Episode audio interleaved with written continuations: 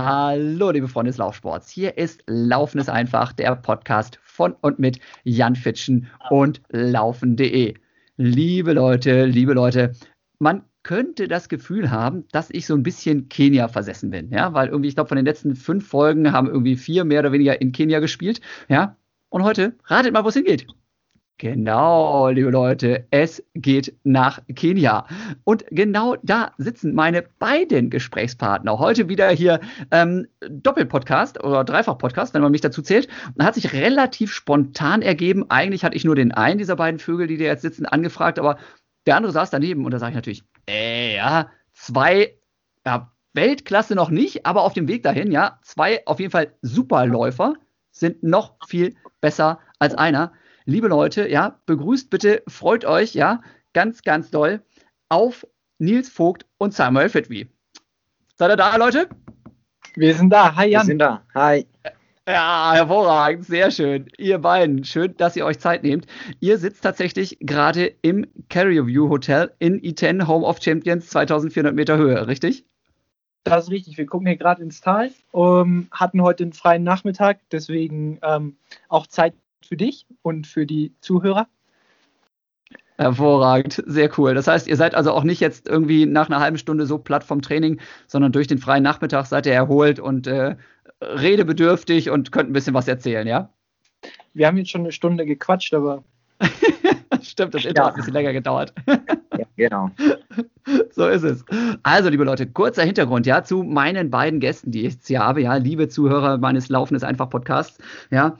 Nils Vogt startet für den TV Wattenscheid. Hat ein ganz grandioses Geburtsdatum, ja, wenn ich das hier richtig recherchiert habe, sonst äh, korrigiere mich bitte, Nils, ja.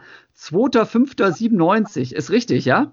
Das ist richtig und ich glaube, das ist auch äh, an der Tag ist auch der einzigste Grund, äh, warum sich Tono daran erinnert, dass ich Geburtstag habe, weil ich glaube, da hat noch ein anderer Geburtstag. Genau, und zwar auf den Tag genau 20 Jahre älter. Das ist der Typ, der hier diesen Podcast leitet und gerade mit euch quatscht.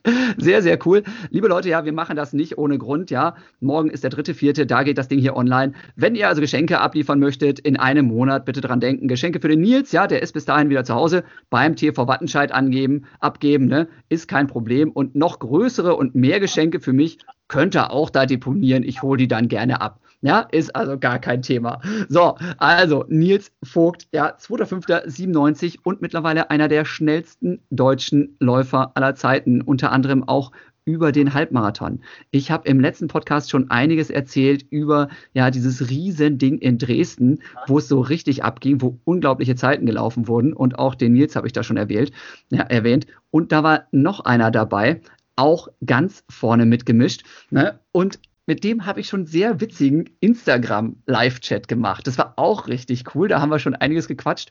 Ja, ich habe noch einen Mann, habe ich euch gerade erzählt, Samuel Fitby ist mit dabei. Ja, ne? nochmal ganz kurz. Nils, ja, Halbmarathon mittlerweile 61,35. Samuel 61,56.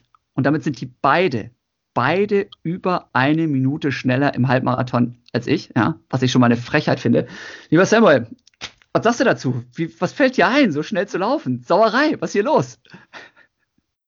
Ja, also an einem Tag wurden ja alle, alle Deutschen gestartet, alle, also Top-Athleten in Deutschland, da waren wir alle sehr, sehr happy, da stattzufinden und das Laufen einfach Spaß macht und genau in so jetzt, jetzt mit so Corona-Situation und so waren wir alle happy, dass stattgefunden haben und haben wir entschieden, dann mit Nils und so andere Leute dann einfach wieder auch Trainingslager zu gehen und zu Hause haben wir nicht so viel Möglichkeit. Ja, ja. Also vor gerade mal zwei Wochen hat das Ding stattgefunden in Dresden. Ne? Ähm, da war richtig was los. Und wie gesagt, äh, Samuel und, und äh, Nils halt eben beide mit dabei, vorne mitgemischt. Richtig, richtig krasses Teil. Und dann direkt ein paar Tage später ab in Flieger und nach Kenia. Trotz Corona, Chaos allenthalben. Ähm, muss einfach sein, oder? Ihr habt große Ziele dieses Jahr. Vielleicht fängst du mal an, Samuel. Was liegt an dieses Jahr für dich? Ja, das also das große Spiel ist vor also für uns ist für alle Athleten wünschen, dass alle, alle arbeiten hart und wir arbeiten, also das Ziel ist einfach die Olympischen Spiele. Ja. Über 10.000 Meter bei dir oder im Marathon? Genau, nee, über 10.000 Meter Mhm. werden. Ja, ja. Und Nils, bei dir, wie sieht's aus? Uh, ähm, 10.000 Meter äh, Olympische Spiele ist ein ehrenwertes Ziel. Ähm, die Norm ist ja 27, 28. In dem Podcast mit ähm, Simon Boch hat es ja auch schon angesprochen, dass das wohl eine der schwersten Normen ist äh, für die Olympischen Spiele. Ähm, es gibt ja auch noch die Möglichkeit, über die Weltrangliste da reinzurutschen, wobei das mit 27 Starterplätzen, dem kleinsten Feld, auch äh, relativ schwierig wird. Deswegen habe ich mir das am Anfang noch nicht als Ziel gesetzt, sondern setze eher auf spätere Olympische Spiele. Ähm, Ja. Sondern ähm, ich möchte einfach jetzt nochmal eine geile Bahnsaison haben. Hoffentlich findet alles statt. Ähm, da meine Bestzeiten verbessern, vielleicht auch dann irgendwann nochmal eine Bestzeit vom äh, Jan Fitschen schlagen, wenn das möglich ist. Doch, Mann. ja, krass. alles, alles mitnehmen, was dieses Jahr noch stattfindet. Ja, also Leute, als Orientierung nochmal für alle, die jetzt nicht so die Oberzahlen-Nerds sind, ne? Ähm, 27, 28 ist die Norm für 10.000 Meter, sehe ich das richtig? Genau. Genau, also ich bin mit 28 Minuten und 10 Sekunden, ja, bin ich Europameister geworden. Nur so als Orientierung, ja. Also, ne, die Leute müssen einfach so schnell sein. Da wäre ich bei meinem EM-Titel, ne, hätte ich da noch fast eine Runde zu laufen gehabt, so ungefähr, ne? Als kleine Orientierung, wie schnell man rennen muss, um bei den Spielen nicht zu gewinnen, sondern nur um teilnehmen zu dürfen. Ja. Ähm, auch immer wieder ein großes Thema, wo denn welche Normen nun wirklich sein müssen. Ne? Aber gut, ja, damit dürft ihr euch jetzt rumplagen. Ich zum Glück nicht mehr. Ich habe nämlich, äh, liebe Leute, liebe Zuhörer, Norm für die Olympischen Spiele habe ich nie geschafft. Na, ich habe ja einiges auf die Kette gekriegt, aber da war ich entweder verletzt oder zu langsam. Ähm, deswegen, also über das Thema möchte ich auch gar nicht mehr diskutieren. Das habe ich 20 Jahre lang gemacht und mich jedes Mal aufgeregt und es war nicht so erfreulich auf Dauer. ich wollte mit euch, liebe Leute, ja, lieber Nils, lieber Samuel, ich wollte mit euch noch so ein bisschen über euren Werdegang quatschen, denn das finde ich natürlich jetzt ziemlich lustig, dass man da zwei so, ich sag mal, gegensätzlicher, gegensätzlicher geht es wahrscheinlich gar nicht. Wie ihr jetzt ja zum Sport gekommen seid, zum Laufen gekommen seid und dass ihr jetzt gemeinsam eben in Kenia im Höhentrainingslager sitzt. Ja, Nils, angefangen irgendwie in Münster, irgendwo um Münster rumherum als 10, 11-Jähriger. Wie sieht's aus? Wie, wann bist du durchgestartet? Ich habe von dir Ergebnisse gefunden, fand ich sehr interessant. Ne, ähm, muss ich nochmal gucken, hier habe ich mir aufgeschrieben. Äh, am 13.05.2010, weißt du wahrscheinlich noch, ne, war ein ganz wichtiger Wettkampf.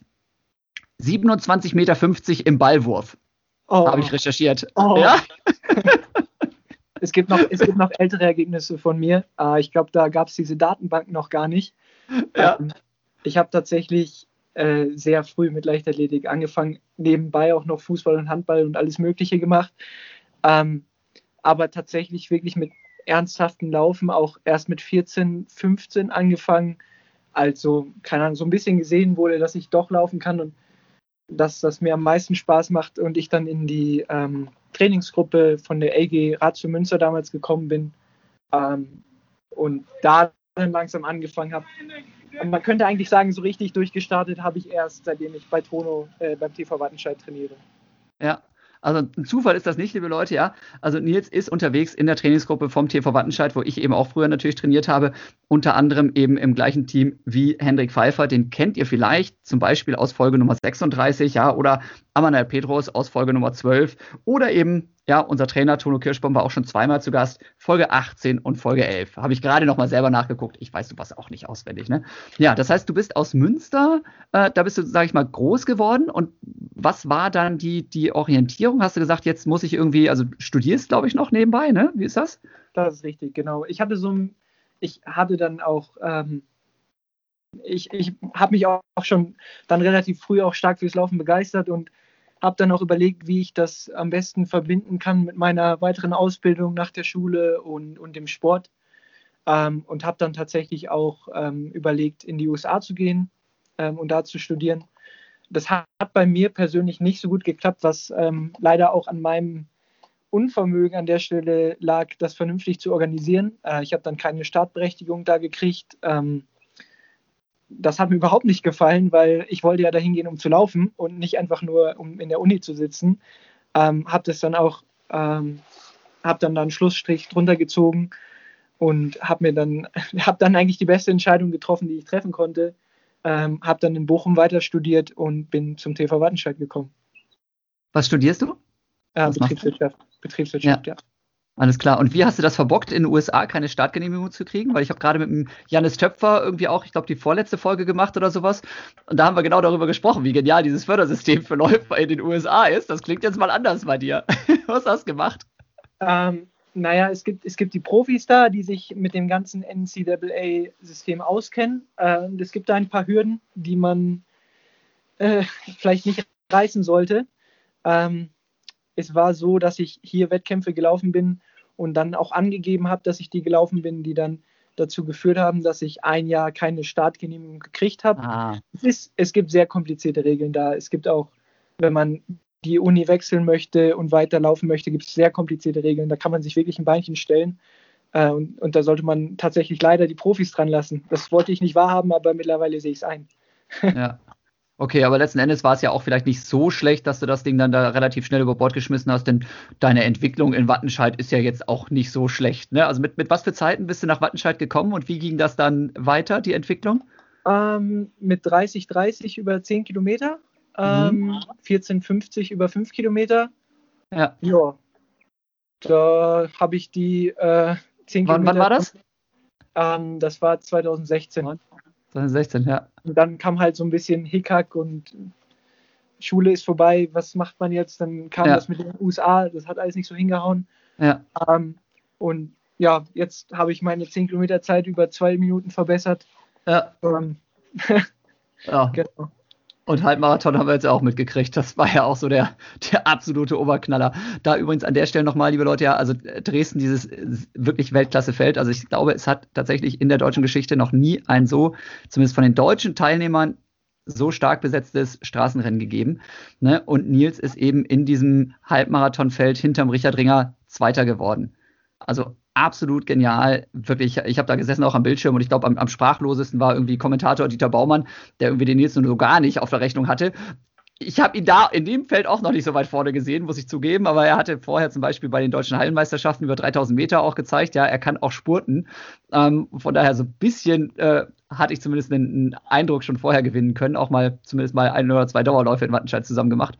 Na, aber das war schon in dem Feld da vorne Zweiter zu werden, richtig, richtig heftig. Ja, und jetzt eben mittlerweile in Kenia auf dem Berg unterwegs zu den nächsten Großleistungen. Und ähm, ja, also angefangen in Münster, klassischer Leichtathlet in Deutschland mit allem Zack und dann irgendwann Studium und Wattenscheid.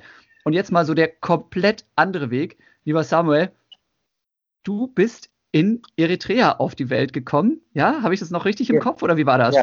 Genau, ja, Und dann über Äthiopien geflüchtet, über Sudan, Mittelmeer und irgendwann in der Eifel gelandet, ne? genau, ja. Also so richtig, richtig die Abenteuer-Odyssee, mal, also viel konträrer, also viel gegensätzlicher gibt es ja, geht's ja gar nicht. Und dann hast du in der Eifel aber auch erst mit dem Laufen angefangen, ne? Relativ spät. Genau, ich habe 2016 im Sommer habe ich den Laufen angefangen. Ähm, ich war beim Kindertraining, also. Und Ja, von daher dann mein Trainer hat ja immer so ein paar Schuhe und ich hatte auch keine Schuhe oder keine Laufschuhe. Oder wie kann man laufen? Ich sehe nur im Video oder so, aber er hat alles, ja, mein Trainer hat dann alles dann für mich dann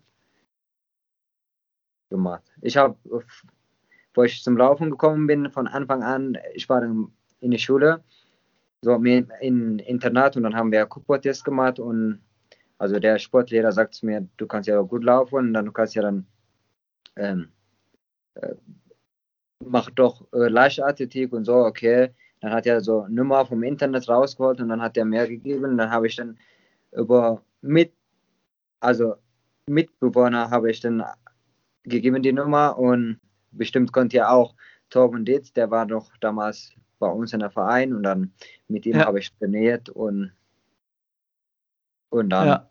ja, und dann weiter, weiter, dann jetzt trainieren wir dann äh, also überall und Auf der ganzen Welt zu Hause mittlerweile. Also aus genau. aus Eritrea über Äthiopien, über ganz wilde, verrückte Routen in der Eifel gelandet, wirklich. Ähm, und dann über einen Cooper-Test. Liebe Leute, die ihr zuhört, vielleicht kennt ihr das auch noch. Der Cooper-Test ist so ein absoluter Klassiker, den man vielleicht mal irgendwie in der Schule macht, um sich dafür, wenn man Lauftalent ist, für gute Noten zu bewerben. Ich habe den nie gemacht, muss ich zugeben, ja. Aber es ist einfach ein feststehender Begriff. Und genau bei dem Ding ist der Samuel entdeckt worden, wie ihr gerade gehört habt. Ne? Und ähm, ja, dann eben Leistungssport, Hochleistungssport. Du machst parallel äh, eine Ausbildung zum Maler und Lackierer, ja? Habe ich es richtig im Kopf? Genau. Ich mache Maler und Lackierer und ich bin, also jetzt habe ich, also hätte ich in dem, jetzt im Sommer gemacht die Prüfung und dann habe ich gesagt, ab Januar, ich probiere mal einfach die Olympischen Spiele ja. wieder nahe zu kommen, wieder zu qualifizieren, einfach ein halbes Jahr mache ich Pause und dann mache ich dann ab September dann bis äh, Dezember dann weiter. Ja, ja, ja.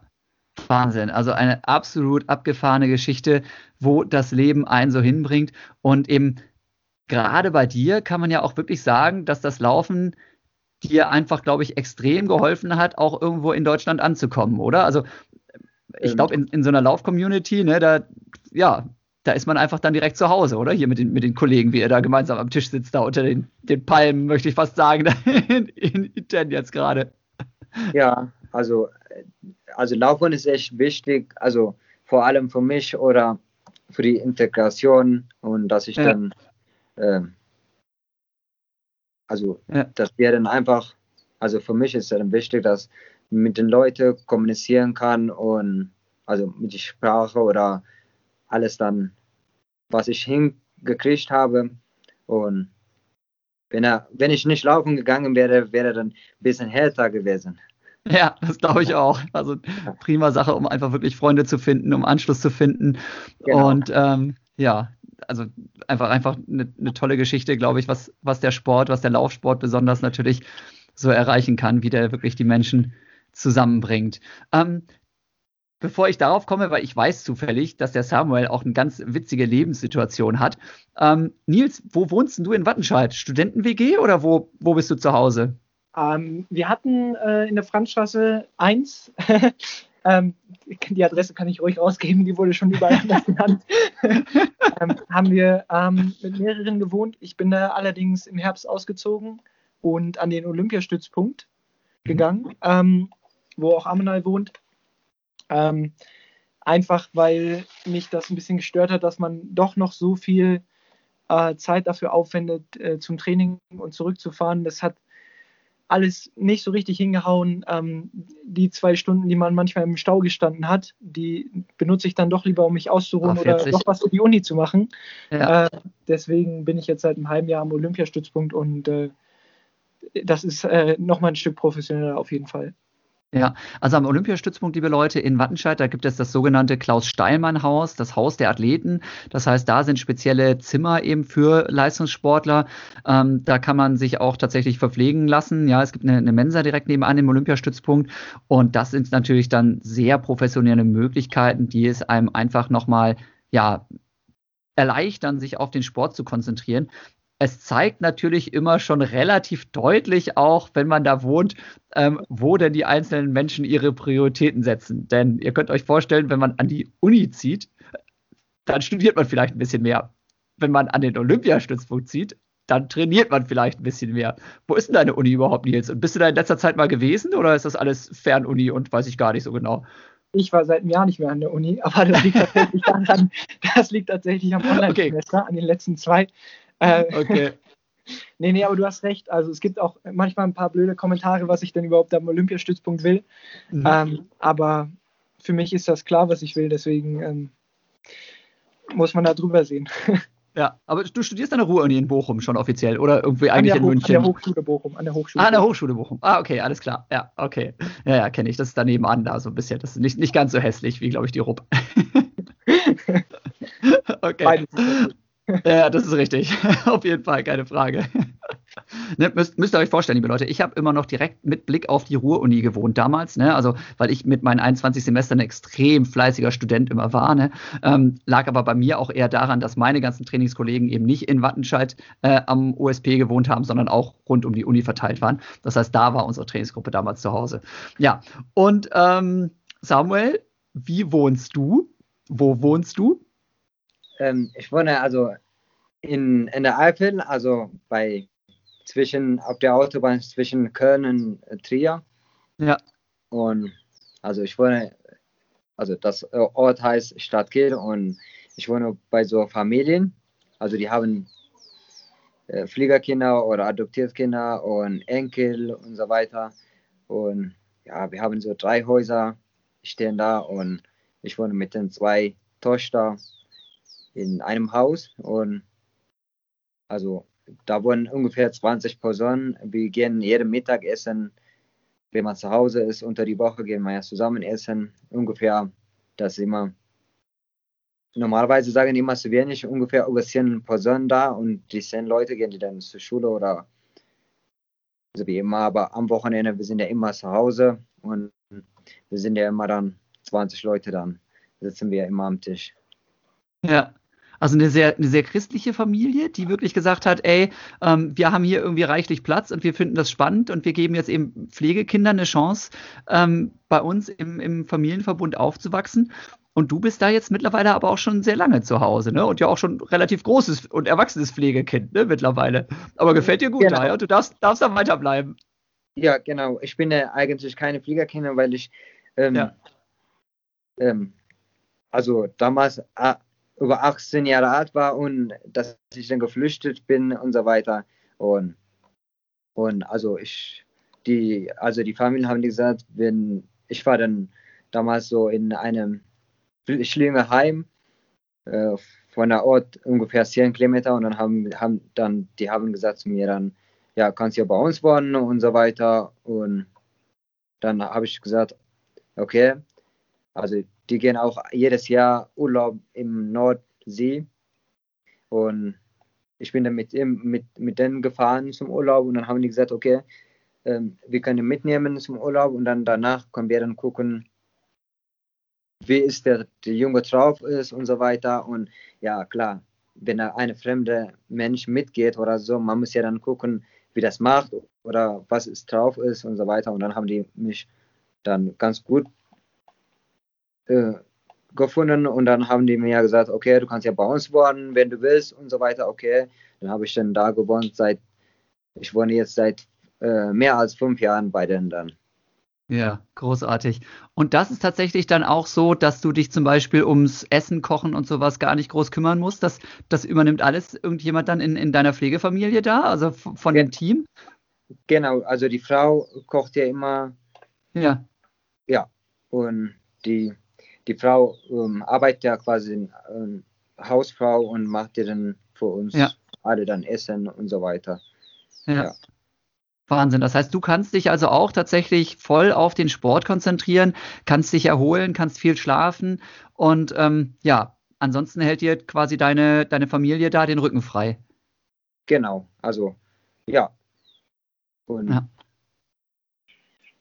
Ja, das ist natürlich perfekt. Ne? Also von daher ähm, sind etwas unterschiedliche Wohnmodelle bei euch beiden auch wieder, genau wie eure äh, Laufbahn unterschiedlich gestartet ist, aber beides so jetzt optimiert, dass man einfach sich wirklich voll auf den Leistungssport konzentrieren kann. Und das ist, glaube ich, auch mit eine der Erklärungen, warum ihr beide jetzt einfach so super schnell seid. Ähm, ich bin ja immer noch so ein bisschen, ja, so ein bisschen, man merkt das vielleicht zwischen den Zeilen, ja, ich würde nicht sagen beleidigt oder eingeschnappt, aber wahrscheinlich trifft es das doch, dass ihr jetzt auf einmal alle so schnell seid. Ihr seid eure Bestzeit auch beide mit so Carbon-Superschuhen gelaufen, nehme ich an, oder? Ich ja. Ja. ja. Und, äh, wir haben ja schon gesagt, jetzt die Bahnsaison wird zeigen, ob das ähm, was für eine große Auswirkung das hat. Genau. Ja. Aber es gibt ja mittlerweile auch Carbon-Spikes, ne? Also es gibt ja auch Spikes mit kleiner Carbonplatte drin. Ich weiß nicht, ob für den Langstreckenbereich, ich glaube auch schon, oder? Nils, wie ist das? Ähm, ich glaube nur von einer Firma und da Nein. sollte man vielleicht, ich bin mir aber nicht ganz sicher. Ähm, okay. Ja, aber ganz bisschen, aber äh, mittlerweile, ich weiß nicht, ob noch geht. Ah, okay. Sind die verboten worden schon wieder, oder? Na, es gibt, es gibt bestimmte Regeln, dass die, genau. äh, dass die Stackheit, also die Dämpfungshöhe, ja. wie man das auf Deutsch nennen möchte, vielleicht ja. äh, eine bestimmte Höhe nicht überschreiten darf. Ja. Ähm, aber das nur auf eine Carbonklappe, äh, Klappe, Platte in den Spikes zu schieben, äh, weiß ich auch nicht, weil ich glaube, dass ihr damals auch schon Platten in den Spikes hattet. Ähm, ja, irgendwelcher Plastikkram dann halt, Genau, ne? Aber ja. ja, ja. Hm. Aber ich glaube, bei uns war da also zumindest, ja, keine Ahnung, hat, hatte ich nicht das Gefühl, dass da irgendwelche großen Unterschiede sind von einem Schuhmodell zum nächsten oder von einem Hersteller zum nächsten. Ja, Das, Das, ist ja nochmal ähm, eine ganz neue Entwicklung jetzt irgendwie, Mhm. ähm, dass es Ja. halt Spikes geben soll, die nochmal was geben. Vorher Mhm. war die Bahn ja einfach das Fairste, was es gab. Also ich Ja, meine, Bis, bis vor fünf Jahren, ne? bis dann die, die Carbon-Schuhe auf der Straße aufgetaucht sind. Vorher war das bei Genau, uns auch so, dass deswegen- irgendwie alle Schuhe gleich waren. deswegen war ja die Bahn immer noch das Fairste, Ja. weil da war das äh, Spielfeld Ja. ausgeglichen. Hm, Und genau. ich weiß nicht, ob sich das dieses Jahr ändert. Keine Ja. Ahnung.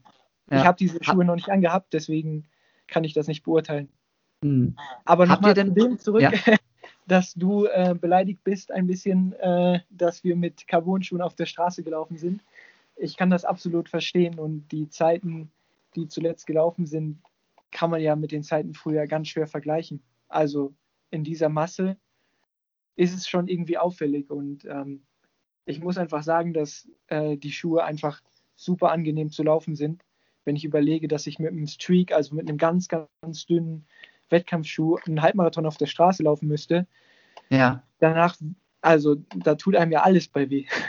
ja, richtig. Das ist Ja. typischerweise mein Schuh gewesen, mit dem ich sowas Genau. gemacht habe. Und ich bin ja auch äh, bis zuletzt auch noch mit solchen Schuhen auf der Straße gelaufen und in, in dem Moment, ich, ich weiß es gar nicht, ob es bei 10 Kilometer schon eine Auswirkung hat. Ähm, beim Halbmarathon, beim Marathon kann ich es mir eher vorstellen, dass da vielleicht was anfängt. Einfach weil die Dämpfung so viel besser ist und der Schuh gleichzeitig noch leicht ist. Ja, ja. Ja, also, Also- tatsächlich, also be beleidigt oder, oder eingeschnappt oder sowas bin ich nicht. Ne? Das ist hier ein bisschen Show auch, was ich hier mache. Aber ich wollte einfach darauf hinaus, habt ihr irgendwie eine Vorstellung? Könnt ihr das beziffern tatsächlich? Wenn ihr jetzt lauft, was würdet ihr sagen? Macht euch so ein Schuh im Halbmarathon um 30 Sekunden schneller, eine Minute schneller, überhaupt nicht schneller? Habt ihr mal vielleicht im Training einfach mal spaßeshalber verglichen, einen normalen Schuh und dann einen von diesen Wunderschuhen? Gibt es sowas? Macht man solche Experimente mal? Bei mir nicht. Ich habe ja auch mein Debüt jetzt im Halbmarathon gehabt, deswegen. Ja, aber über ich das nicht 10.000 Meter zum Beispiel? Oder 10 Kilometer Straße, irgendwie mal sowas? Mm, Auch nicht? Auch schwierig, weil Ja. ich bin mit dem Schuh auch schon mal 30 Minuten gelaufen auf der Mhm. Äh, ein Jahr Ja. vorher und dann ein Jahr später 28, 23. Also das kann nicht der Schuh Ja. gewesen sein, sondern das war ich tatsächlich. Ja, Ja, und ich klar. bin auch schon im nicht, damals 2016 im Nicht-Carbon-Schuh äh, Mhm. 30, 30 gelaufen als 18-Jähriger. Also Ja. ich, ich kann es auf 10 Kilometer nicht beziffern. Mhm. Ähm, ich weiß nicht, ob Samu da andere Erfahrungen hat. Ja, Ja, bei mir ist einfach, ja, das liegt ja auch noch am, am harten Training oder am harten Arbeit. Also ich, ja, ich mache noch äh, Ausbildung als Maler und Lackier und dann manchmal stehe ich dann auf die Leiter. Also und dann komme ich dann zum Laufen und so weiter, die, also die letztes Jahr oder vorletztes Jahr und bin ich immer so, ich hatte auch keine Carbon-Schuhe damals und war immer manchmal so, manchmal so gelaufen, also manchmal Ja. schnell, manchmal langsam. Und Klar. ab dieses Jahr dann habe ich dann einfach gemerkt, dass ich dann nur auf Laufen konzentrieren kann und zweimal am Tag trainieren und hart trainieren und ja, ja. Klar, das ist, das ist auf jeden Fall ist das das Oh, ja. Allerwichtigste, ne? ja, und die Schuhe mittlerweile, ja, ganz bisschen können die ein bisschen noch helfen auf vielleicht 10 Sekunden oder so auf 10 Kilometer, aber Mhm. also nicht, nicht viel, sage ich mal. Okay. Ja, ja. Ja, also ganz klar, ne, diesen, diesen Fokus und diese, diese Konzentration, das haben wir auch immer schon gemerkt. Ne? Also ähm, zu meiner Zeit war ich auch teilweise vier Monate im Jahr einfach mal im Trainingslager, so zu den, den Hauptwettkampfjahren, äh, ähm, um da eben den Fokus zu haben. Und wie gesagt, äh, Studium mit 21 Semestern für Physik, da weiß wahrscheinlich auch jeder, äh, wie oft ich wirklich in der Uni war und wie oft auf dem Sportplatz oder im Wald. Ne? Aber es ist ja schon erstaunlich jetzt, wie viele Leute jetzt da was für Zeiten raushauen. Ne? Also auch im Marathon jetzt, ne, mit, also drei Leuten mit zwei Zehnerzeiten und dann Ammer noch zusätzlich mit seinem deutschen Rekord. Das ist ja schon wirklich irre. Und äh, mittlerweile ist es ja eben nicht nur Nike, sondern eben auch viele andere Hersteller sind unterwegs. Du hast jetzt äh, mit Soconi einen ganz neuen Sponsor, Samuel? Ja, ja, genau. Und ja, die machen, äh, die sind auch, also die haben ja auch noch Carbon drauf. Äh, Und finde ich echt genial, dass die also da merkt man auch bei so Halbmarathon oder so weiter, dass man dann äh, als die bevor 2017 oder so was die Schuhe hatten, Wehrkampfschuhe und jetzt äh, ganz, ganz unterschiedlich und ja, also die sind, also jetzt im Momentan sind alles, alle Leute laufen nicht schnell und viele trainieren auch noch hart und, ja. Und ich finde, die Schuhe helfen ja auch auf jeden Fall bei so langen Strecke ein bisschen schon. Ja, keine Frage. Nils, ja. mit welchem Schuh bist du gelaufen? Darfst du das überhaupt sagen? Kann ich sagen, aber warum sollte ich? Also nachher mache ich für irgendeine Werbung, für die ich gar keine Werbung machen möchte. okay, Auch wenn nein, du da ich, ein T-Shirt von Anne hast. nein, ich, ich, ich äh, spiele nur darauf, äh, darauf an, äh, weil der TV Wattenscheid ist ja komplett bei Puma, ähm, aber ja. du hast keinen Ausrüstervertrag oder nichts. Ne? Du bist tatsächlich, trotz deiner Leistungsfähigkeit, hast du keinen, keinen Sponsorvertrag, keinen Ausrüstervertrag, oder? Nee, zurzeit nicht, nee.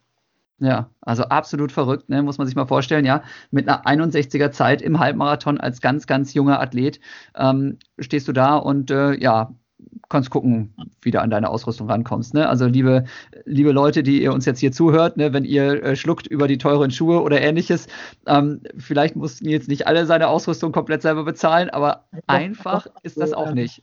Ich habe die Schuhe auch alle selber bezahlt. Ähm, Hast du tatsächlich komplett? Kriegst du nicht über irgendwelche Umwege tatsächlich, zumindest von irgendwelchen Kollegen zugeschoben oder sonst was? Nix. Ich habe ich hab den Retailpreis dafür bezahlt, also ähm, ja, ja. War eigentlich eine gute Investition, also so persönlich für mich. Das muss man sagen, aber sowas weiß man ja vorher auch nicht. Und vor allem, äh, es reicht ja nicht ein paar Schuhe bei den Umfängen, die ihr so ballert. Ne? Also da muss man ja doch häufiger mal dann tief in die Tasche greifen. Ne? Also nicht so tief wie bei dem Modell vielleicht, aber insgesamt. Ähm, ja, ja. Wie, wie viele Laufschuhe gehen bei euch durch im Jahr? 10, 15 Paar? Habt ihr da einen Überblick? Wisst ihr das? Ja, zwölf oder also ein, ein Schuh im Monat fast Durchschnitt, also bei mir. Ja, Locker. Bei dir auch, Nils? Oder wie lange halten die? Ich ähm, sollte das ja tatsächlich selber am besten wissen, weil ich die bezahle, aber ähm, ja. gute Frage. Na, ich ja. rechne, also mit 600 Kilometern im Monat ungefähr passt das schon, dass man einmal im Monat ja. neue Dauerlaufschuhe braucht. Ja, ja, Wahnsinn. Ja, klar, also so, so komplett den Überblick habe ich da auch nie, ne, weil man ja also auch zig verschiedene Paar immer parallel läuft. Da hast du einen, einen Wettkampfschuh und drei Paar Trainingsschuhe und vielleicht noch einen mit ein bisschen mehr Profil für, für irgendwelche äh, ja, Matschwege oder sowas mal. Ne, aber das, ähm, ja, sag mal, jeden Monat ein paar neue Laufschuhe als Student oder äh, als, als äh, ja, Auszubildender ne, mit, mit normaler Ausbildung. Puh, das äh, ist auch was, was ab und zu dann mal ein bisschen wehtut. Ne? Und auch Trainingslager jetzt. Ähm, Zahlst du das Ding komplett selber hier jetzt gerade mal? Drei Wochen Kenia, Nils? Wie sieht's aus? Ähm, das bezahle ich gerade selber. Wegen, wegen der Corona-Krise ähm, gibt es keine offiziellen Verbandstrainingslager. Ja. Äh, deswegen ist das auch auf eigene Tasche, ja.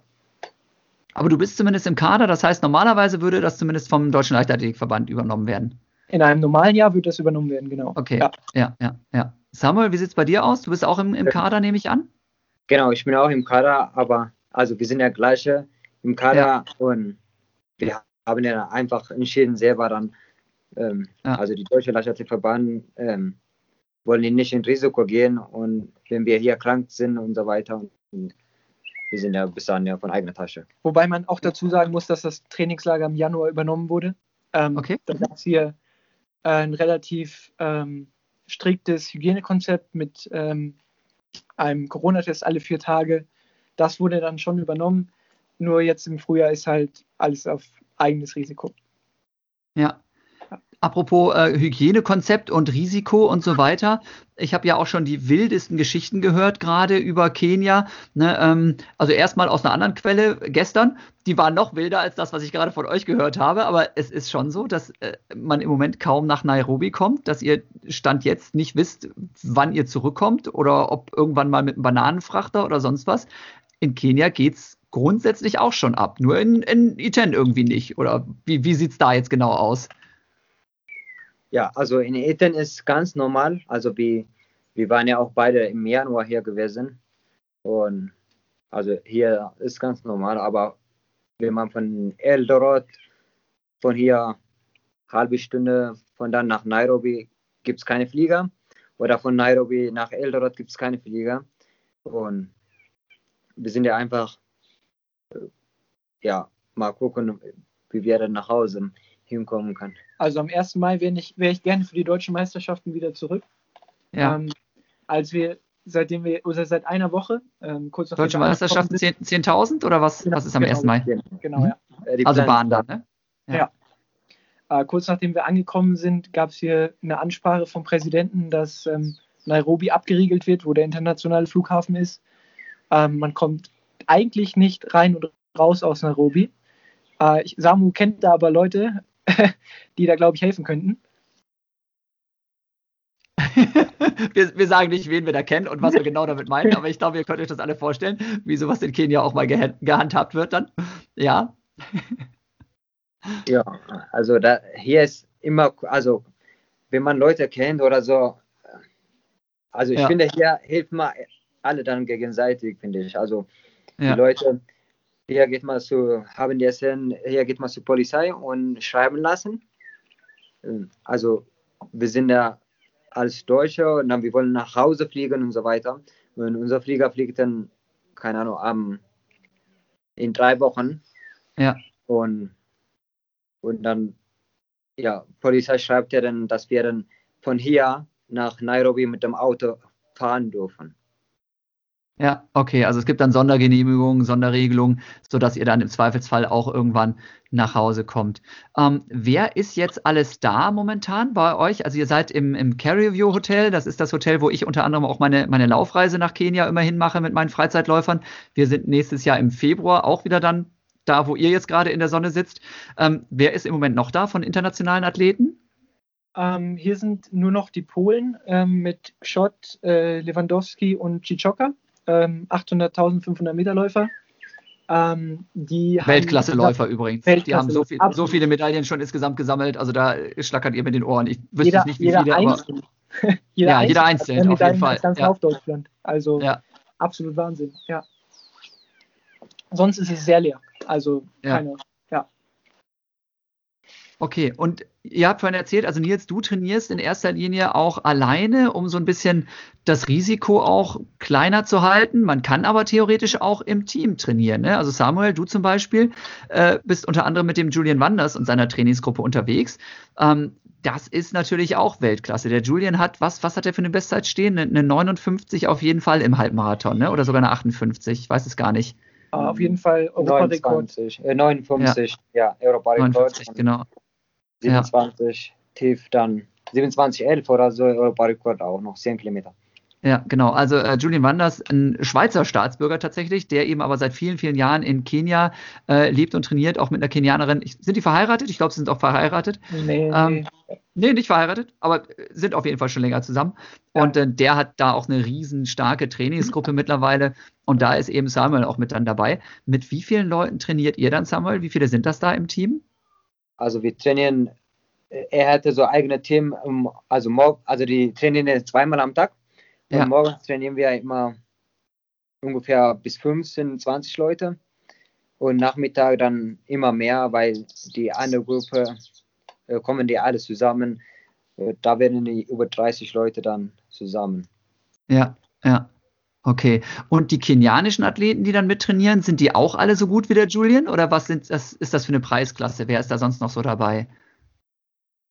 Ja, zum Teil, also paar, paar sind Weltklasse-Athleten, die sind auch ein bisschen schneller. Erik zum Beispiel Erik. 58 Minuten. Ja, 58 Minuten läuft der Halbmarathon und zwei okay. läuft der Marathon. Und Okay. Ja. Wow. Die Gruppe ist relativ. Ich bin im Januar, habe öfter mit denen trainiert, tatsächlich auch.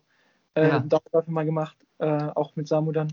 Äh, die Spannweite ist äh, relativ groß. Der Sondre war auch im Januar hier und der hat sich ein bisschen Ja. darüber beschwert, ähm, dass halt dann ähm, auch Leute dabei sind, die vielleicht besser woanders aufgehoben werden. Und selbst ich habe das gemerkt, wenn neben mir jemand beim Dauerlauf mega am Japsen ist, der hier eigentlich zu Hause ist und ich, für mich ist das Höhentrainingslager, dann passt das nicht ganz. Aber ähm, insgesamt ist die Gruppe ja, so eine der besten, die es hier in Eden gerade gibt. Ja.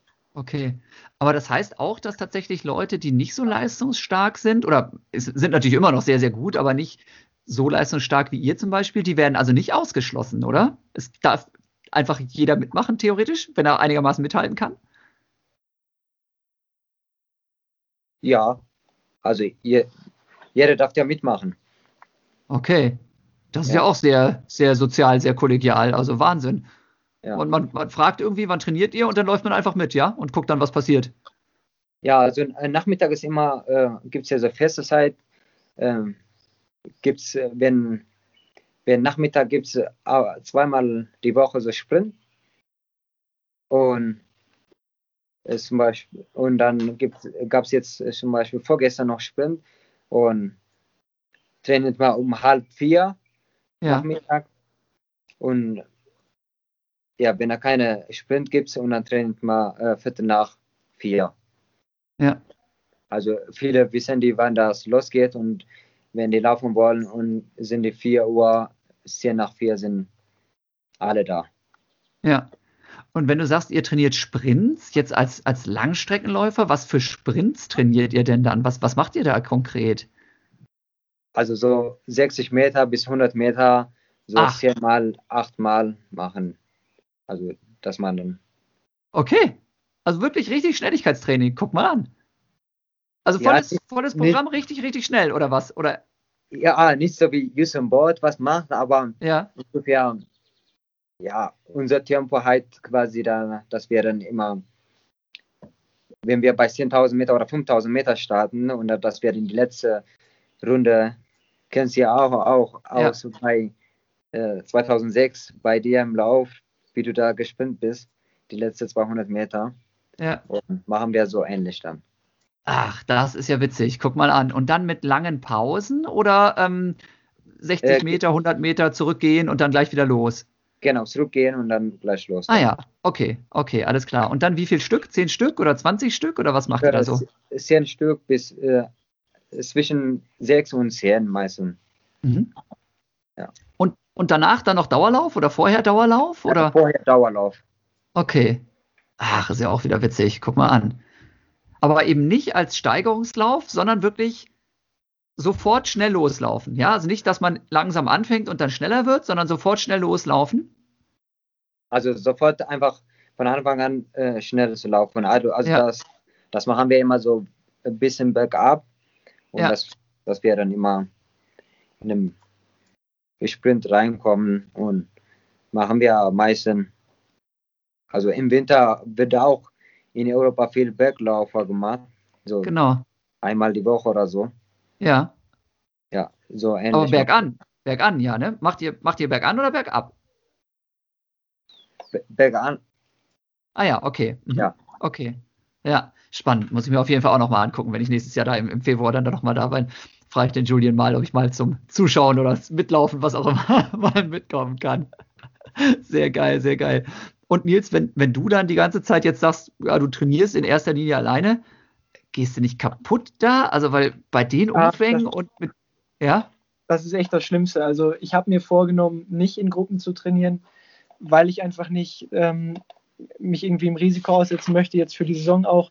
Aber es ja. ist halt schon hart, alles alleine zu machen. Und ähm, dann ist man doch so ein bisschen in Versuchung, doch mal sich einer Gruppe anzuschließen. Ich bin dann noch so am Schwanken. Ich weiß nicht, wenn ich noch eine Woche alleine trainiere, ob ich dann auch alles über Bord werfe und sage, ja. ich gehe kaputt, wenn ich nur alleine laufe, dann gehe ich das Risiko ein. Ja. Ähm, aber es ist, wie es ist. Ja, ja, nicht so einfach gerade. Und gibt es denn irgendwelche Fälle von, also Athleten, die jetzt krank geworden sind, da oben auch? Wisst ihr da was? Also gibt es irgendwen, der einfach dann mal zwei Wochen im Bett war oder irgendwie auf einmal dickes Fieber hatte? Oder ist es dann jedes Mal nur Malaria, wenn einer mal irgendwie krank wird? Kennst du da jemanden? Jan, kennst also du da jemanden, der. Nee, nee, ich, ne? also ich habe jetzt von oben auch noch nichts gehört, gar nicht. Deswegen, das ist ja so, ne, also Nairobi wird abgeriegelt, aber in, in Iten ist irgendwie keiner. Ähm, ist jetzt halt die Frage, ne, ob es da wirklich einfach gar keine Fälle gibt oder ob man es noch nicht mitkriegt. Das fand ich halt jetzt mal ganz witzig zu hören von euch, aber anscheinend oh. ja nicht, ne? Hier oben habe ich von. Ne. Hier haben wir keine gehört, also, ja. also wo wir mit uns trainieren oder so, vielleicht manche äh, Achillessehne schmerzen oder Bade ist zugemacht und so weiter. Normal, klar. Äh, ja. Haben wir jetzt keine so schlimme Krankheit oder schlimme Es gibt ja. tatsächlich auch Statistiken darüber. Ich weiß nicht, inwieweit man den vertrauen darf, aber im County hier gibt es halt einen Fall offiziell. Okay. Also man weiß nicht, wie man dem vertrauen kann, aber ja, klar. Es ist auf jeden Fall schon, Nairobi wurde abgeriegelt, weil Nairobi so hohe Zahlen hat, damit das äh, restliche Land geschützt ist. Man weiß es nicht. Ja. Und ihr habt auch einen Test nochmal beide machen müssen, bevor ihr einreisen durftet? Oder wie ist das gelaufen? Genau, wir ja. haben äh, vor der Einreise einen Test gemacht. Wir haben auch wieder ähm, Schnelltest mit, ja. ähm, um einfach da sicher zu gehen, dass wir hier keinen gefährden. Ja. Ähm, das war alles negativ. Okay, ja klar, gut, sonst ja. würdet ihr wahrscheinlich jetzt nicht mehr da so rumspringen. okay, ja, Wahnsinnsgeschichte. Und ähm, ansonsten auch so einkaufen oder so, habt ihr vorhin kurz, ähm, als wir uns schon ein bisschen unterhalten haben, ja, man hat seine Maske dabei, aber ähm, letzten Endes wird nicht so super viel darauf geachtet. Ich meine, ihr habt natürlich auch sowieso wenig Kontakt, nehme ich an, ne? außer jetzt beim Training zu anderen Leuten. Ne? Also man, man trainiert, man isst, die meiste Zeit ist man im Care Review und sonst versucht man halt möglichst viel zu schlafen. Aber mal über den Markt schlendern oder sowas, ähm, macht er einfach dann wahrscheinlich auch gar nicht, ne? Äh, nee, machen wir nicht. Also mh, Care Review reicht erstmal. Ähm, der ähm, Chef hier, der John Pierre, äh, Paul, sorry, John Paul, ja. ähm, der sorgt ein bisschen dafür, kümmert sich darum, dass hier in Eton die Leute äh, dafür sensibilisiert werden, mehr Masken zu tragen. Ähm, ich war einmal kurz mit dem äh, in die Stadt gefahren, um eine SIM-Karte zu kaufen. Und dann, wenn er im Laden jemanden gesehen hat, der keine Maske auf hat, dann ist er direkt da hingegangen und hat gesagt, du musst eine Maske aufsetzen ähm, ja, ja, er will, auch, er will auch durchsetzen, dass die Polizei hier ein bisschen mehr kontrolliert. Also so ist das hier. Ja, ja. Ja, denn also das ist ja wirklich, wenn sich, äh, also ich kenne zufällig, wir haben das Krankenhaus da mal besucht äh, in Iten, ähm, wenn sich da so ein Virus irgendwie verbreiten sollte, dann wird es also ganz schnell ganz, ganz schwierig, glaube ich. Also so viel mit Beatmungsgeräten äh, ist da jetzt irgendwie nicht, ne, mit irgendwelchen großen Intensivstationen. Ne? Also von daher, boah, das ist schon auch ein gewisses Risiko, dass man da wieder auf sich nimmt, ne? wenn man da jetzt oben gerade unterwegs ist und da trainiert. Und ähm, wie, wie machen das zum Beispiel die, die polnischen Athleten jetzt? Ähm, die sind auch als Team da, haben die zum Beispiel einen eigenen Arzt mit oder so? Oder machen die auch ja, mit ihren paar Leutchen dann da ihr, ihr Trainingscamp und hoffen, dass nichts passiert, so ungefähr? Naja, wenn es passiert ist, dann kann der Arzt auch nicht mehr helfen, glaube ich. Also, ja, dass man halt infiziert. Wir sind ja jetzt keine Risikogruppe. Ja. Äh, für uns ist es wahrscheinlich eher so wie eine, wie eine Woche, die man dann an Training verliert. Ähm, die sind hier nicht mit dem Arzt oder sowas, nein. Ja, also auch ganz normal. Alles klar. Ja, jetzt muss ich mal kurz überlegen, was gibt es denn sonst noch so Spannendes zu erzählen? Also dieses Training mit dem, mit dem Julian Wanders, den muss ich vielleicht auch einfach mal fragen. Weiß ich noch nicht, ob wir dann den Podcast auf Englisch oder Französisch machen. Äh, mal sehen. Der, der, kann, der kann auch äh, Schweizerdeutsche. Also. Ah, ja, klar. Sicher, mhm. das wäre natürlich auch nicht schlecht. Vielleicht frage ich den mal, das wäre cool. Denn also wirklich in Kenia trainieren fand ich ja immer großartig, aber in Kenia leben, also für mich wäre es nichts. Könntet ihr euch das vorstellen, da wirklich hinzuziehen für den Sport, da zu leben komplett? Weil so hat Julian das ja gemacht, ne? Und er war ja noch sehr jung auch, als er nach Kenia gezogen ist, ne? Ja, genau, der war so 17 oder so, mit 17, also ja. wo der Schule fertig war, war, ist er direkt hier hingekommen. Ja. Und könntet ihr euch das vorstellen, Samuel? Könntest du dir vorstellen, in, in Kenia zu bleiben jetzt direkt für ein Jahr und nur noch für Wettkämpfe nach, nach Europa zu fliegen? Eigentlich ja, aber dann ist dann auch schwierig dann mit Finanzierung und Arbeiten und so. Also ich meine, halt, ja. hätte ich hier, zu, hier zum Trainieren ist auch richtig, richtig gut und ja. hat man immer äh, große Gruppe und alles dann äh, Physio und so. Aber und wie Julia macht es, dann hat er von, also klar, also mit 17 angefangen und hat er dann Unterstützung von Eltern nochmal bekommen und so weiter. Und dann ist er jetzt ist selbstständig und der ist Weltklasse-Athlet. Ja. Zweimal äh, über 10 und über Halbmarathon Europarekord und äh, verdient er gut und hat ja auch hier eine Frau kennengelernt und die leben auch noch zusammen hier. Und finde ich. Ja, dann ist das okay, meinst du? Ja. Ja. Naja, wir haben ja dieses Jahr diesen Lifestyle, den du beschrieben hast, nur für Wettkämpfe nach Hause kommen, äh, eigentlich gelebt. Ähm, wir waren im Januar hier, wir sind wieder hier, wir waren für Wettkämpfe zu Hause. Ähm, ja. Aber für mich reicht das dann auch erstmal. Ähm, ja. Trainingslager, auch ruhig länger hier Trainingslager zu machen, das ist eine gute Sache. Ähm, aber meinen Lebensmittelpunkt würde ich immer in Deutschland haben wollen. Ja, und es ist ja auch ein bisschen was anderes, ob man jetzt irgendwie schön im Carrier View wohnt ähm, und sich da bekochen lässt und alles, oder ob man jetzt irgendwo, äh, ja, wirklich wie ein Kenianer wohnt. Also ich habe den, den Julian auch mal äh, zwischendurch mal, nee, ich glaube, bei ihm war ich gar nicht, aber der Norbert Wilhelmi, der hat mal Fotos gemacht bei ihm. Da hat er auch noch relativ bescheiden gewohnt, wirklich. Ich glaube nicht, dass er fließendes Wasser hatte, als sie bei ihm ah. da zu Besuch waren. Aber ne, ähm, ist das auch was ganz anderes. Also ja. also hier äh, kannst du, mhm. kannst du sicher sein, dass er in einem sehr guten Haus wohnt. Es ist auch immer so ein bisschen diese Legende, ich weiß gar nicht, wer die in die Welt gesetzt hat, aber dass die Kenianer hier in absoluter Armut wohnen. Ähm, schon, die Leute, die keine Weltklasse-Athleten sind, die leben in diesen Hütten, wo es, wenn man Glück ja. hat, fließend Wasser gibt. Aber ähm, wirklich die Topläufer, die haben teilweise drei, vier Höhen. Äh, also die leben ein, ein Leben, was bei uns eine Fußballer haben. Na klar, aber das ist ja die Frage, wie viele sind das? Ne? Also denn, wenn man an kenianische Läufer denkt, natürlich denkt man primär an die Weltklasse-Läufer und die haben vergleichsweise sehr, sehr gut verdient und haben entsprechend eine Riesenfarm ne, und Riesenhäuser. Aber ne, wenn da jetzt irgendwie, keine Ahnung, momentan 2.000 oder 3.000 Leute in Iten trainieren, dann sind das von denen ja maximal 100, die so wohnen, ja. Alle anderen wohnen eben mit ihrem kleinen, eben in, entweder in der Hütte oder in ihrem kleinen Einzimmer-Apartment. Und das habe ich halt gesehen, weil, weil einigen Läufern, ne? Da ist nichts mit fließendem Wasser und nichts mit Kühlschrank und ähnlichem, ne? Also die aller, allermeisten wohnen wirklich sehr, sehr abenteuerlich, würde ich behaupten. Oder habt ihr eine andere Erfahrung? Nee. Also klar, der Julian Wanders, Weltklasse, ne, der natürlich verdient der sehr gutes Geld, ne? Also selbst für deutsche Verhältnisse wahrscheinlich. Und damit kannst du in Kenia natürlich die Welt einreißen. Aber ähm, das ist halt einer von wenigen, ja, muss man, denke ich, immer sagen. Aber er ist einer von wenigen, aber auch einer von denen, die es wirklich verdient haben. Na klar, keine Frage. Keine also, Frage.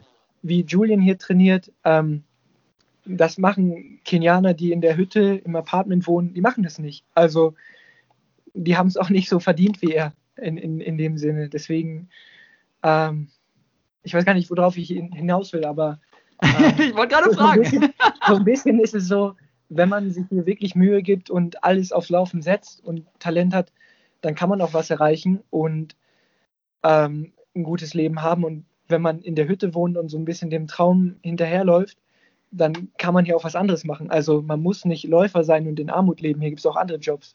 Ja, ja. Okay, aber du meinst wahrscheinlich, dass der Julian einfach noch mal viel konzentrierter und fokussierter ist, wenn es ums Laufen geht, ne? Dass der tatsächlich sich wirklich auch was aufgebaut hat, dass er sich entsprechend seine Leute zusammensucht, dass der wirklich mit dem absoluten, mit dem absoluten Willen noch mal an die Sache rangeht. Vielleicht tatsächlich noch mehr ähm, als tatsächlich ja viele von den Kenianern ähm, ich sag mal, Elliot Kipchoge, dem wird ja genau das nachgesagt, dass er eben auch extrem fokussiert ist, extrem konzentriert ist, dass er eben nicht auf seiner heimischen Farm wohnt die meiste Zeit, sondern eben 90 Prozent der Zeit im Laufcamp unter ganz einfachen Bedingungen, um keine Ablenkung zu haben. Aber das gibt es natürlich auch anders. Ne? Und äh, ja, wenn du natürlich mal hier, mal da ein bisschen trainierst, dann ist es nicht so einfach, in die Weltspitze zu kommen, würde ich behaupten. Genau. Auch in Kenia. Halt, hier gibt es halt auch Kenianer, die machen dann Sonntag frei, ja. äh, gehen nachmittags nicht laufen dass die nicht Weltspitze werden und nicht diesen Reichtum haben wie die Weltspitze, das ist, erklärt sich dann von selber. Ja, ja, ja. Also auch, auch Kenianer oder Leute, die in Kenia wohnen, müssen hart trainieren und sehr konzentriert an die Sache rangehen, um besser zu sein als andere. Ich glaube, das ja, soll wohl hoffentlich so sein. Ja. Und ähm, wie funktioniert das praktisch tatsächlich, wenn man jetzt ja, zum ersten Mal in Kenia ist und sagt so, okay, ich weiß, ich bin gut, aber ich bin jetzt vielleicht noch nicht Weltklasse, trotzdem würde ich gerne eben mal in so einer Trainingsgruppe mittrainieren. Geht man einfach hin und fragt irgendwen oder kommt man mit einem Freund zusammen dann dahin und sagt, übrigens, ich bin, keine Ahnung, der Nils oder der Samuel, äh, darf ich mitmachen? Wie sieht's aus? Äh, nee, also hier wollen die viele, die Athleten fragen die mich oder Nils, dass wir mitlaufen können und so weiter.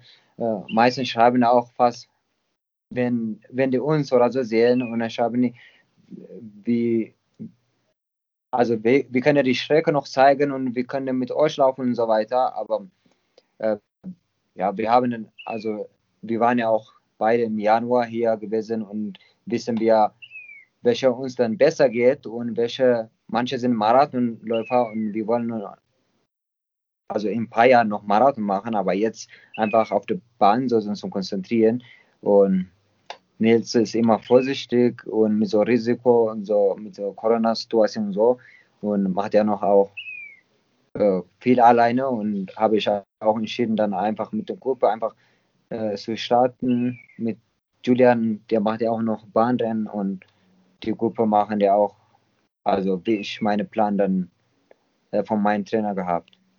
Ja, ja. Okay, ja. aber wenn ihr, wenn ihr jetzt vor Ort seid, also dann trainiert ihr tatsächlich auch relativ frei, wenn ich das richtig verstanden habe. Ne? Also alleine kannst du wahrscheinlich das durchziehen, Nils, was dir der, der Tono aufschreibt, oder wie, wie ist das mittlerweile? Also bei uns, wir hatten halt immer so, ich sag mal, so eine Art Rahmentrainingsplan vom Tono und haben den dann ein bisschen angepasst. Läuft das immer noch so?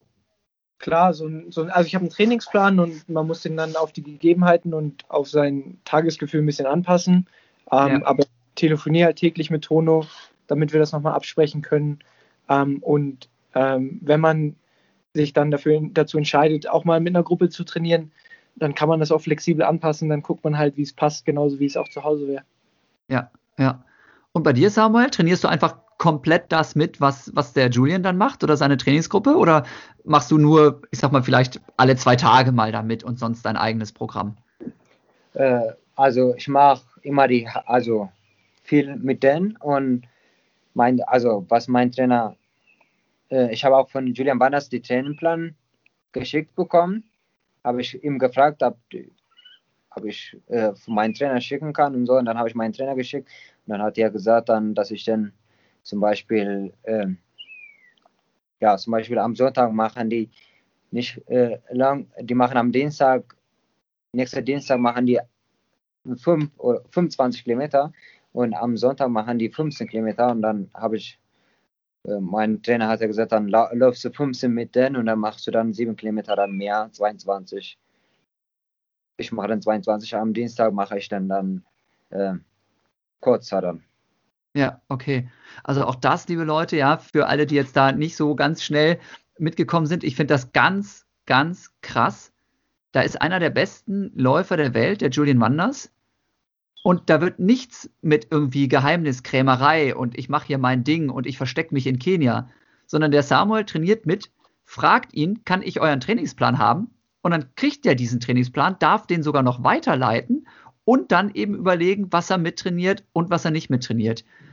Ich finde auch das ist wirklich ein ganz, ganz krasses Zeichen dafür, wie kollegial und offen in vielen Fällen tatsächlich im Laufsport miteinander umgegangen wird. Ne? Also ähm, wenn ich mir das vorstelle, an manchen Stellen, da wird ja wirklich hier, ne, sobald einer wirklich gut ist, dann, oh, oh, oh, hoffentlich werden die anderen nicht so gut wie ich. Also verrate ich keinem, was ich trainiere.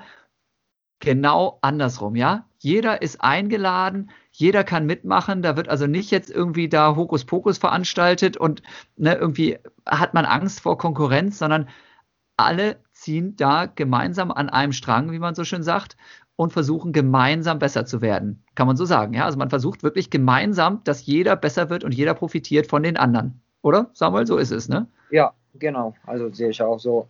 Und die, also bei denen ist immer, wenn man laufen will und willkommen ist er immer. Ja, finde ich sehr, sehr bemerkenswert. Wenn ihr jetzt einen normalen Dauerlauf macht, Nils, Samuel, da oben in der Höhe, es geht ständig bergauf, bergab, es ist 2400 Meter hoch. Wie schnell ist so ein normaler Dauerlauf? Äh, ich habe heute Morgen äh, mit den ja mit dem Julian Wanders gemacht, 21 Kilometer und so 3,47 Schnitt gemacht und heute Nachmittag machen die auch noch 10 und dann habe ich schon mit meinem Trainer gesprochen, dass ich dann heute Nachmittag frei mache. Okay, ja. Das heißt, du, du telefonierst dann auch wöchentlich oder alle, alle paar Tage mal oder jeden Tag mit deinem Trainer, Samuel? Ja, also ich habe die boah, alle drei Tage telefonieren wir immer oder ja. ja, jeden Tag meistens schreiben wir. Okay, krass. Ja, abgefahrene Zeiten. Also der eine ist in Kenia, äh, der Trainer sitzt zu Hause, trotzdem trainiert man in Kenia mit den Besten der Welt und spricht das mit dem Trainer zu Hause in der Eifel ab. Ich finde das immer noch total, total abgefahren, was, was da einfach mittlerweile auch möglich ist. Ähm, wir sind mittlerweile, ich gucke jetzt hier ab und zu mal so zwischendurch auf die Zeit, weil ich weiß ja, ihr habt ja auch für irgendwann dann das Abendessen bestellt. Ne? Ähm, wir sind mittlerweile auch schon eine Stunde am Quatschen. Ich habe euch das angedroht vorher, relativ spontan, wie immer, ja.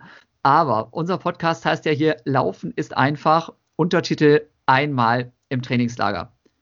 Nun haben wir euch ja direkt im Trainingslager hier erwischt und ihr habt schon unglaublich viel über eben zum Beispiel Kenia Trainingslager erzählt. Großartige Geschichten dabei, glaube ich, für uns alle. Echt mega spannend. Bei mir leuchten schon wieder die Augen hier. Es geht echt voll ab. Wenn ich mir das alles vorstelle, zwischendurch hört man bei euch sogar irgendein so Vogel kreischen noch die ganze Zeit, der da irgendwie über euch hinwegfliegt. Mega witzig. Hier, hier laufen ein paar Affen noch. Ein Affen habt ihr auch gerade sogar da. Ja, ja. ja genau. Das ist echt witzig. Und ich sitze hier in Osnabrück und gucke aus dem Fenster in den, in den norddeutschen Frühling. okay. Ja, ähm, eure Lieblingsgeschichte einmal im Trainingslager nochmal. Habt ihr was besonders Witziges, was besonders Abgefahrenes, wo ihr sagt, ey, das äh, wollte ich immer schon mal erzählt haben. Ja, ihr wisst, wir sind hier ganz unter uns. Ne? Ihr könnt also wirklich auch ganz ganz fiese, schmutzige Details auspacken ne, oder ganz kompromittierendes Material über irgendwelche Trainingslagerkollegen. Auch das wird immer wieder gern genommen. Ja, ich sag's keinem weiter. Habt ihr irgendwas, was ihr hier noch zum Besten geben möchtet oder dürft? Naja, das kriegen wir alles wieder zurück, wenn wir das jetzt hier öffentlich äh, erzählen. Deswegen gibt es wahrscheinlich nur die äh, reduzierten Varianten. Äh, aber mh, hm, das Erschreckendste, was ich erlebt habe, das war letztes Jahr hier im Trainingslager. Und zwar wenn man lange genug hier ist und trainiert und nichts anderes sieht, dann wird einem ja relativ langweilig und ähm, ich glaube, dann kommt man auch auf äh, ganz andere Ideen. Ähm, auf jeden Fall war es hier ein relativ nebliger und düsterer Abend. Ich habe gerade meinen Koffer gepackt in meinem Zimmer und wir haben da so eine große Glasfront vor, habe mir nichts Böses gedacht und auf einmal gucke ich durchs Fenster nach draußen und da steht der Hendrik Pfeiffer Zentimeter vor dem Fenster und guckt mich mit großen Augen an. Und ich habe den Schrecken meines Lebens gekriegt. Das ist wirklich wie aus so einem Horrorfilm, wie aus so einem Albtraum. Und Hendrik hat sich so einen riesen Spaß daraus gemacht, dass ich mich zu Tode erschreckt habe. Ich habe geschrien und hier sind sogar die bewaffneten Wachen vom Tor gekommen und haben gedacht, irgendwas ganz Schreckliches wäre passiert. Auf jeden Fall habe ich den Trubel losgelöst. Äh, Und ich hoffe, Hendrik ist dann dafür zumindest eingesperrt worden von den Wachen, oder? Nein, Hendrik, das war eine große Freude für Hendrik, das Ganze. Kann ich mir gut vorstellen, der Vogel. Sehr schön, sehr schöne Idee. Oh, fies. Na gut, aber Hauptsache die Trainingskollegen haben ihren Spaß gehabt. Ne? Und ähm, ja. zahlt man ihnen dann heim, indem man beim nächsten Mal schneller rennt als sie. Das ist immer die beste Antwort auf alle, alle Frechheiten. hast, hast, du noch irgendwas zu erzählen, Samuel? Irgendeine besonders verrückte Geschichte, irgendeine besonders verrückte Trainingseinheit oder irgendwas Witziges, was nochmal außergewöhnlich irgendwie war oder noch außergewöhnlicher als sonst? Also bei mir war einfach, bei mir was passiert. Ich war in Deutschland, wir wollen äh, nach ähm, Wehrkampf nach Belgien fahren und wir waren so Gruppe und dann haben wir, ähm, das war so 10 Uhr losgefahren. Ähm, der, der Wehrkampf war ungefähr 2 Uhr oder so und ja, und dann vielleicht haben wir gesagt, wir kriegen vielleicht ein bisschen Hunger und dann wir holen was in der Bäckerei und dann das war nichts los in der Bäckerei und dann ich gehe einfach rein und kaufe ich mir und die Leute warten ja auch mich dann im Auto und dann einfach äh, als Läufer immer hin und her schnell schnell geht und dann bin ich dann also die also die Eingangstür war äh, so Scheibe und das geht immer so und auf, wo ich reingegangen bin und da waren einfach auf. Also, wo ich, ja. wo ich dann zurückkam und dann war das so. Und dann habe ich nicht, nicht gemerkt und dann habe ich mit meinem Koffer einfach geknallt. da habe ich dann fast äh, halbe Stunde nichts gedacht und ja. War so ohnmächtig, richtig? Ja, ja, das war heftig. Oh. Ai, Also dann hat oh. bei dem Wehrkampf hat er auch noch gut funktioniert. Echt? Trotzdem? ja, beste Zeit gelaufen und ja. Nicht schlecht. Bestzeit, Bestzeit mit einer halben Gehirnerschütterung. Respekt, Respekt. Das war Wahnsinn. Hauptsache, keine ähm, Beine, nichts passieren, aber so. Ja, genau. Genau. Ja. Auf, auf, den Kopf und die Arme können wir alle verzichten. Der Hauptsache unseren Beinen passiert nichts. Sehr ja. schön. Das, das ist ein hervorragendes Schlusswort. da können alle, alle Läufer auf dieser Welt sind sich da einig, dass das so gut funktioniert. Wunderbar. Okay, lieber Samuel, lieber Nils, herzlichen, herzlichen Dank für eure Zeit, für euren Einsatz hier bei Laufen ist einfach, unserem Podcast. Ähm, habt ihr noch irgendwie ein, ein, Abschiedswort oder irgendein Grußwort oder irgendein Motto, was ihr loswerden wollt an unsere Zuhörer? Oder seid ihr einfach froh, wenn ich euch jetzt zum Abendessen entlasse? Wie sieht's aus? Noch eine Weisheit zum Schluss? Ja, wir begrüßen uns nach Deutschland und haltet die Ohren steif. Genau. Wir wollen im Sommer wieder ein normales Leben haben. Wir alle. so sieht's aus. Wir reißen uns zusammen, damit äh, das hier auch weitergeht und ihr wieder heile nach Hause kommen könnt. Und ähm, ja, an der Stelle, wie gesagt, also herzlichen Dank an euch beiden auf jeden Fall. Herzlichen Dank natürlich auch, liebe Zuhörer, an euch alle. Ja, Laufen ist einfach der Podcast von und mit Jan Fitschen und Laufen.de. Heute mit Nils Vogt und Samuel Fitwi direkt aus Kenia, E10 Home of Champions mit vielen, vielen witzigen Insights. Also ich kann das immer noch nicht so glauben, dass die einfach ganz normal da oben trainieren und da eben auf der Jagd nach neuen Rekorden sind. Ganz, ganz cool. Wenn ihr ähm, die Möglichkeit habt, teilt gerne ja ähm, ein Bild von euch beim Podcast hören, ja, auf euren Social Media Kanälen oder lasst uns eine Bewertung da. Ich glaube, bei Spotify kann man be äh, bewerten, bei Apple nicht oder umgekehrt, keine Ahnung. Was auch immer, empfehlt das Ding hier weiter, ja. Ähm, immer dran denken, zweite, fünfte Geburtstag von Nils und von mir, ja. Geschenke beim TV Wattenscheid in der Geschäftsstelle abgeben. Ähm, Samuel, wann hast du Geburtstag? Möchtest du dich auch noch beschenken lassen? Na, schon durch. 11.1. war das. Ah, okay. Also nachträglich beim Samuel, äh, die dürfte dann in die Eifel schicken. Wie, wie hieß das nochmal, dein, dein Ort, wo du wohnst? Äh, am Hasenberg 39 äh, 54589 Stadt Kiel. Sehr gut. Also da könnt ihr also gerne auch große Geschenke hinschicken. Ist gar kein Problem. Liebe Leute. Also, Fanpost übrigens auch da. Jetzt Samuel schreibt euch vielleicht auch an, als Dankeschön eine Autogrammkarte. Ich weiß nicht, ob sowas überhaupt noch gibt heutzutage. Wahrscheinlich nicht. Aber das, das war es auf jeden Fall soweit. Liebe Leute, vielen, vielen Dank fürs Zuhören. Großartige Folge. Laufen ist einfach der Podcast. Macht es gut. Viel Spaß bei euren nächsten Laufkilometern.